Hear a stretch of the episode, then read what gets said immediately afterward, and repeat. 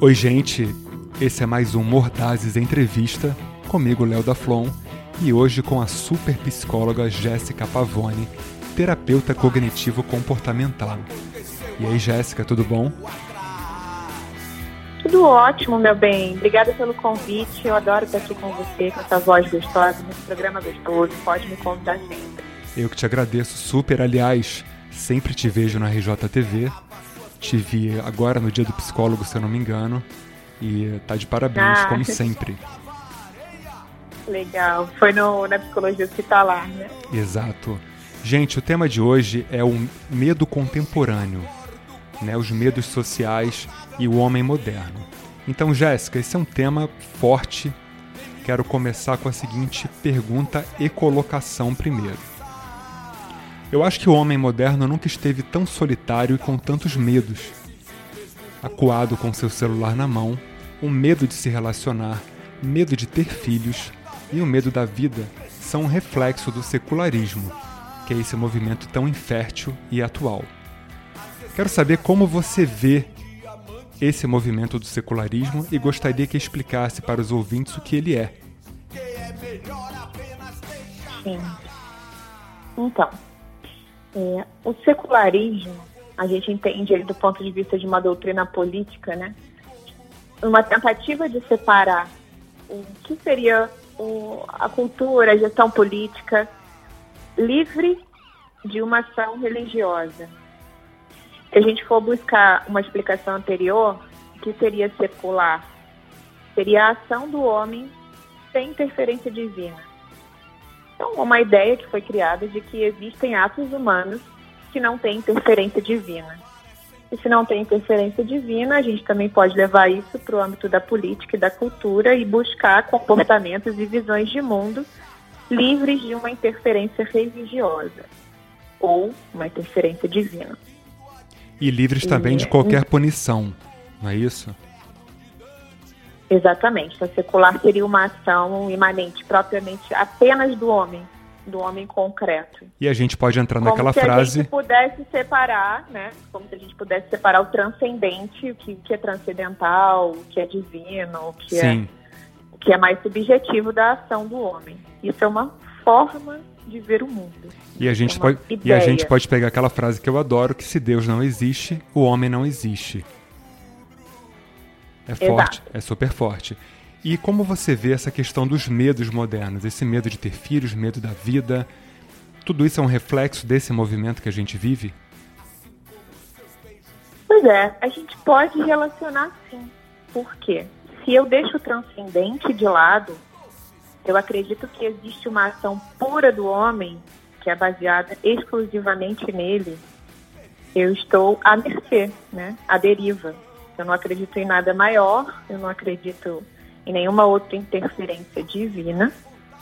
E aí é natural que a vida fique muito mais concreta apenas, que ela fique mais reduzida e que ela fique mais assustadora. Totalmente. Então a gente pode relacionar o medo a essa perda de Deus, ou essa morte de Deus, que de certa maneira abre o caminho para a gente pensar de uma forma mais pessimista, como alguns autores aí da história que, que a gente não, não tem como considerar filósofos, né, mas autores da história. Sim, que trazem o pensamento mais pessimista com a morte de Deus ou com a morte do divino, da divindade. É, a gente entra até no niilismo, que é, um, que é uma coisa até um pouco perigosa, mas real, Super né? Super gente- perigosa, super perigosa, que a gente encontra muito no discurso, inclusive, de pacientes com ideação suicida, enfim, que perderam nessa, nessa perda de transcendência humana, também perderam o sentido da vida, né? Exatamente. Não, não que o único sentido precise estar relacionado a uma religião ou uma divindade, mas a transcendência humana é algo empírico. É algo que a gente consegue comprovar, ela existe, né? Em todas as culturas a gente tem notícias e relatos e a busca pela transcendência e pela divindade. Então a gente pode dizer sim que ela é um atributo humano também. Né? A gente retira do humano o elemento da transcendência, a gente cria vários problemas, inclusive a gente pode facilitar as fantasias e os pensamentos negativos e as ideias de medo, com certeza.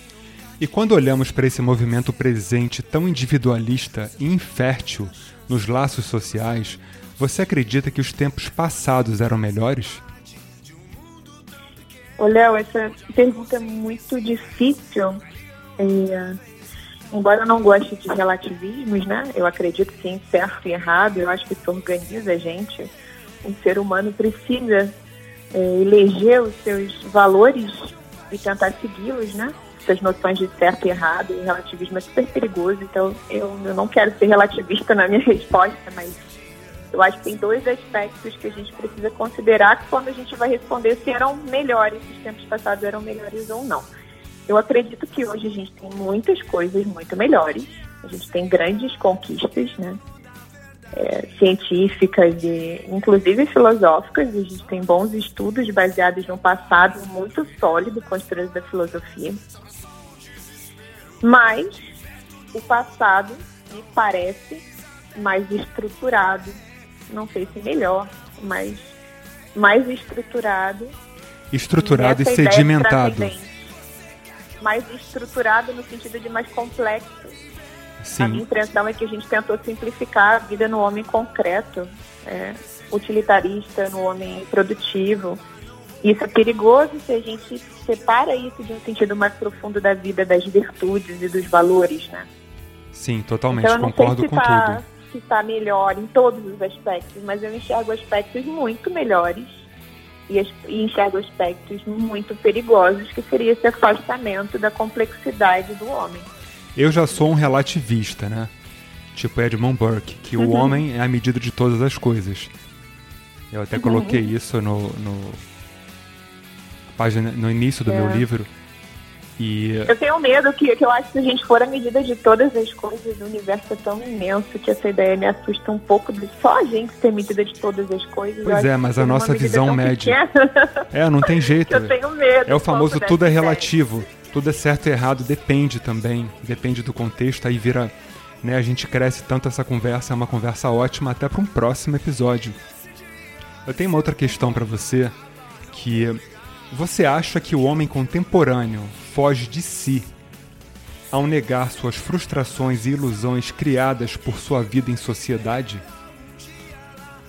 Ah, com certeza. O homem contemporâneo foge. Foge de si quando ele nega, né? Qualquer homem, em qualquer época da, da humanidade, fugiu de si quando nega a frustração e quando nega a ilusão, né? A, e... a, a negação já é um mecanismo de defesa e até pegando não nisso. Costuma ser muito eficaz, né? Porque Pe... ela, por, por um momento, ela protege, às vezes o sujeito não consegue dar conta de uma frustração imensa e desestruturaria completamente. Em alguns momentos ela é, ela é útil, digamos assim, né? Mas uhum. ela é uma questão que precisa ser trabalhada, porque a negação em si te faz sair, né? Da realidade, te faz, te faz entrar num mundo onde você não vai conseguir encarar nem superar as coisas reais se você não assumi-las, né? E pegando então, essa ligação. Certeza, o homem contemporâneo foge de si, sim, quando ele nega. Não só o contemporâneo, como em toda a história da humanidade, quem fugiu de si e negou estava fora de si realmente, estava perdido, né? E pegando essa tua ligação, de acordo com Horkheim, que é um filósofo alemão, nós somos uma raça de abandonados e ressentidos. Olha isso. Quando vejo alguém dizer que pediu alguma coisa ao universo, ele automaticamente julga ter uma importância maior do que tem. Ele, claro, a pessoa que pediu. Esse tipo de gente que fala, eu vou pedir ao universo tal coisa, porque Deus já deixa de existir, já ficou pequeno. E cara, não basta Deus, tem que ser o universo inteiro para conspirar a favor da pessoa. eu acho muita prete... eu acho muita pretensão, mas Deus como... ficou pequeno, tem que ser o universo agora para me ajudar. Total, é assim que eu vejo. Como você vê esse movimento? Uhum, eu nunca tinha pensado nessa comparação, muito legal, né? Tem que ser o universo, né? Não, Deus não basta. Não essa... O anjo Deus da guarda, olha só, o anjo da guarda não, que era no começo, depois vira Deus, e de um tempo para cá virou universo. Eu acho universo. sensacional. Enfim. universo. É, eu vou pensar sobre esse, sobre esse termo do universo, que eu achei super legal agora, essa comparação que você fez só da gente se achar merecedor de estar tá pedindo alguma coisa para algo maior já é complicado. né? Já é complicado. É, a relação que, que, o ser humano estabelece com o maior, com a divindade, com o universo, seja lá qual nome a gente precisa dar para pedir alguma coisa que está fora do meu alcance. Sim. Já é porque a gente está se julgando merecedor. A gente está pedindo é porque acha que tem que receber. né? Não, esse é o tipo e de essa... pessoa. Esse é o tipo de pessoa que acha que o sol nasce para aquecer o corpo dela. A pessoa não se liga que o sol está ali independente dela, o sol sempre esteve ali. Independente. Exatamente. exatamente. Uma coisa assim que, que eu tô achando grotesca e até quem, quem faz isso, por favor, tome consciência de que talvez você não tenha pensado né, nesse ponto de vista, mas faça pensar agora, compartilha comigo dessa ideia que é a seguinte, a gente não tem que agradecer a luz do sol, a gente não tem que agradecer a natureza. A natureza é muito maior do que a gente, ela não foi feita para satisfazer o nosso ego, ela não está ali pra gente. Isso não é mérito de ninguém, né? Gente, é tão bom escutar uma pessoa consciente. Olha, sério.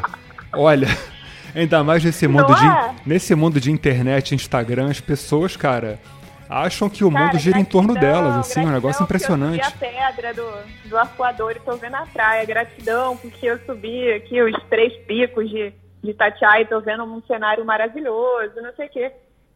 Você pode agradecer a alguém maior do que você, né? Pode agradecer a, a, ao que você chama de Deus, você pode agradecer ao seu pai, à sua mãe, você pode agradecer humanos ou divindades, mas assim, a natureza não. A natureza Sim. não tá nem aí para você. É, e muita tá gente, muita gente ela não sabe que, que essa sensação ela brota de um sentimento chamado elevação.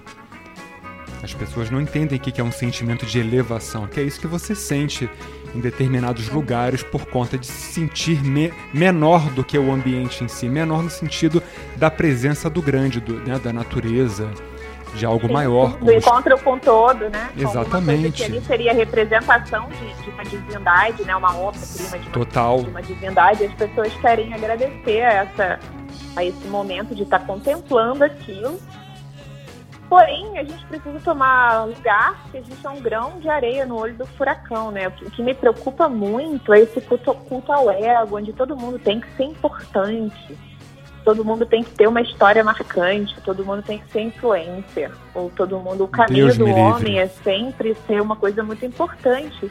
E a nossa importância é, é minúscula, né? Total. Isso me gera um cansaço absoluto. Sério? Sim, a gente pode, é super legal, é humano, é maravilhoso também. A gente pensar em deixar um legado, né? Em deixar coisas sólidas, concretas e, e bonitas. E o belo é muito importante para o ser humano. Só que eu percebo que a gente perdeu um pouco a mão disso e entrou numa soberba de querer agradecer tudo como se tudo tivesse ali pra gente. Exatamente. E, vem cá. É essa fronteira que é perigosa, que a gente precisa evitar. Uma coisa é você contemplar e você admirar Outra coisa é você agradecer como se aquilo fosse um presente para você, né? Peraí, menos, né? Ninguém fez o sol para você, as montanhas não, não são para você. Se a gente conseguir entender a lógica da contemplação, do se sentir tomado por emoção, como acontece quando a gente vê uma obra linda, né? As obras maravilhosas de arte aí, a própria obra da natureza, se a gente chamar de obra sim, claro. sim, ela é linda, ela é maravilhosa, mas ela não é para você. Não, dependendo da sua sensibilidade, não, até um barulhinho de chuva pode virar uma coisa grandiosa no seu dia. Claro. Agora claro, vem cá, você claro. concorda mas comigo? Mas o perigo é você achar que isso está alimentando alguma coisa, um merecimento seu. E pois é. tem a ver com você. Eu sou muito defensora da gratidão às pessoas, né? Aos ícones, até a Deus, particularmente, né? Mas essa coisa da natureza eu acho bem complicada. Muitas vezes eu vejo ela usada de uma forma puramente egóica, assim. E até para usar porque é bonito, né? Porque é bonito você colocar nas redes sociais hoje fotos lindas da natureza. Você consegue imagens maravilhosas, com muito filtro para melhorar a foto que você não tem a destreza de um fotógrafo profissional para tirar, mas você consegue fazê-la parecer muito bonita. E às vezes é só por causa do belo, né? Não é por um sentimento profundo de contemplação. Exato. Um encontro com aquela coisa grandiosa. Exa Ou para você vender, né? O seu personagem né? Que você adora a natureza. que você... Good Vibes, né? Good Vibes, é lá do programa, do Good Vibes, exatamente. E você concorda comigo que esse ser contemporâneo, ele não é um conceito temporal e sim um estilo de vida, como você vê toda essa emancipação das mulheres, por exemplo, onde elas se negam como mulheres ao demonizar os homens em termos sexuais e também sociais? Nossa, que tenso, né? Yeah, pesado. Então, o contemporâneo é um estilo de vida. É um estilo de vida. E ele muda tanto, né? Daqui a 100 anos vão estar chamando outra coisa de contemporâneo. Né? Super. Já vai ser outro, provavelmente seja outro estilo de vida.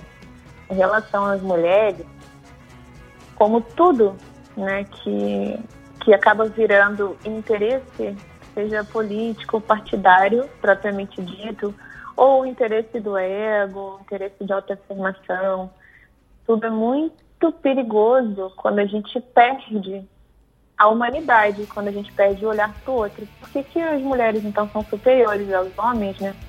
Ou vice-versa? Eu acho assim, no, no século XXI a gente já tinha que ter passado dessa dicotomia, né? A gente tinha que falar de humanos e ponto, né? Mas a gente ainda precisa afirmar algumas, algumas questões, né? É, claro, é. historicamente, pela situação da mulher, com certeza. É pela porque... situação física também, com certeza. Mas se per... nos perdemos do feminino, né? Do delicado, do frágil. Sim, mas é que parece que virou, virou uma guerra, assim. Ser.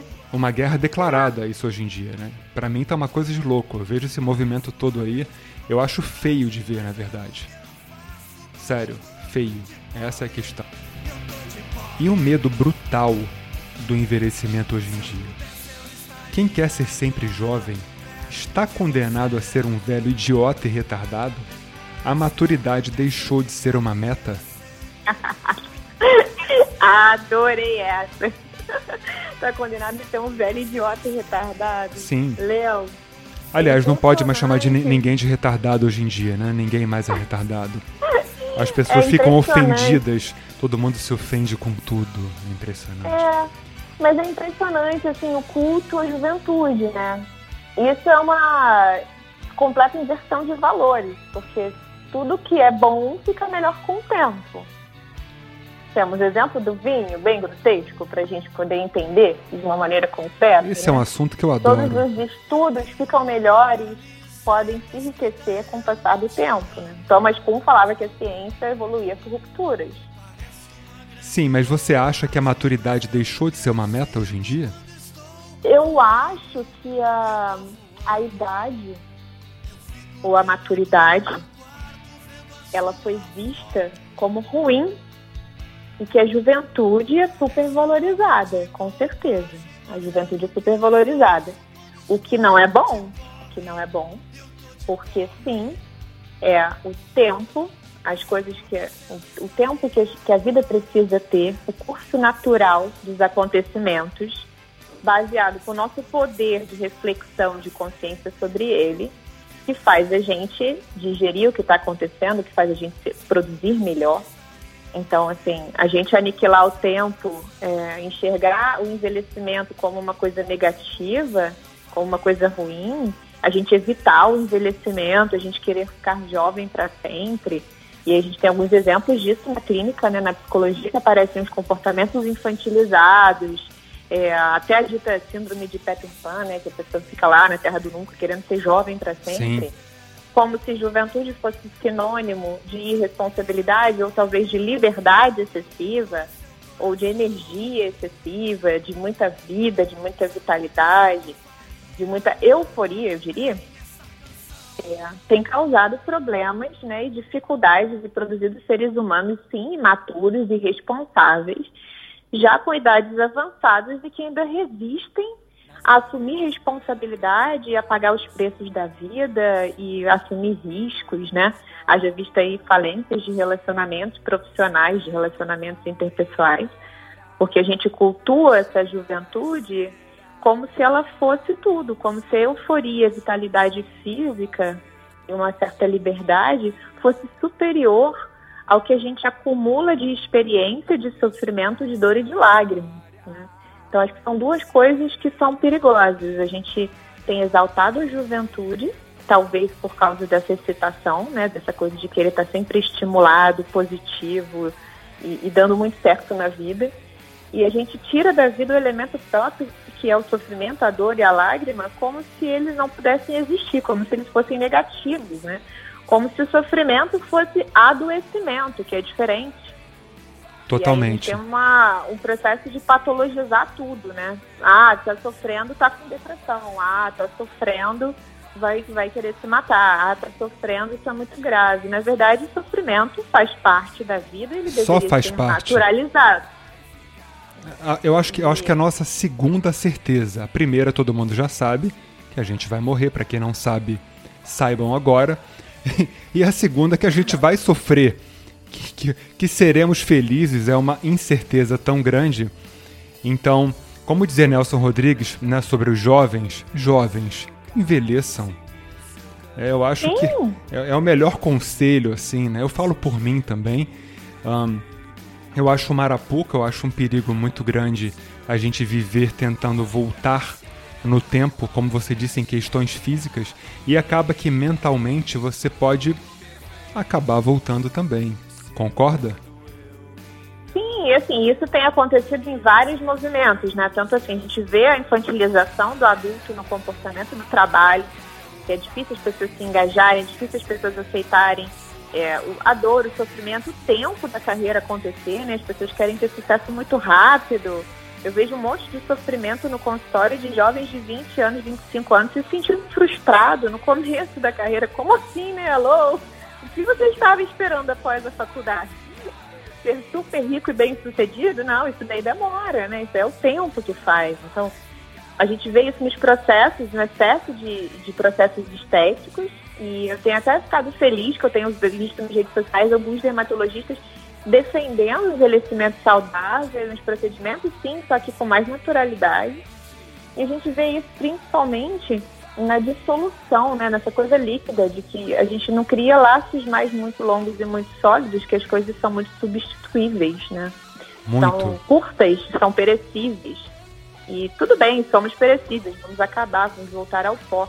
Mas o que é importante para o ser humano, o que me preenche, e aí o Franco é maravilhoso quando ele fala disso, é o sentido, sim, o sentido da vida, a coisa mais subjetiva, é o que você entrega para o outro, que você produz para o outro, no sentido não só material, mas no sentido de herança, no sentido de legado, né? Quem foi a pessoa que você escolheu ser, baseada nas suas virtudes, nos seus valores, e a gente só pode fazer uma escolha mais consciente, com um pouco mais de idade, sim, um pouco mais de vivência, de experiência, que, que a gente separa, né? Faz a separação do que a gente concorda, do que a gente elege hoje como sendo melhor, como sendo acerto, como sendo erro. E aí a gente escolhe, se ordena por prioridade, né? Minha prioridade é ser esse cara aqui no mundo. Eu quero ser esse cara aqui, eu quero ter esses valores, eu quero ser lembrado quando eu morrer por ter sido desse jeito. né? Então essa ideia de sentido da vida, de produção de virtudes e de valores, que a gente precisa resgatar e ela anda junto com a maturidade, ela não anda com, com a juventude. Ela é justamente o tempo e a elaboração das experiências que a gente teve na vida. Porque também só experiência não resolve. A gente vê pessoas bem mais adultas que, que não, não passaram pelo processo de consciência, né? Só endureceram com o sofrimento, né? Não Verdade. conseguiram produzir é, insights positivos sobre isso, nem deixar legado positivo sobre o sofrimento. Ou como algumas pessoas chamam, deixar depoimento, né?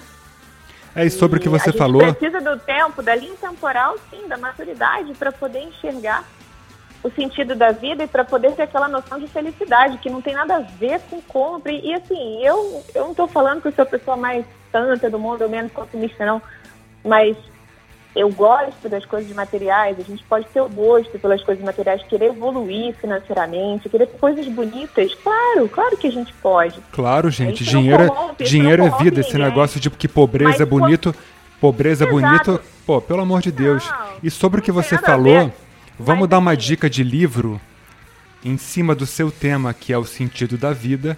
Pouca gente sabe que isso se chama logoterapia.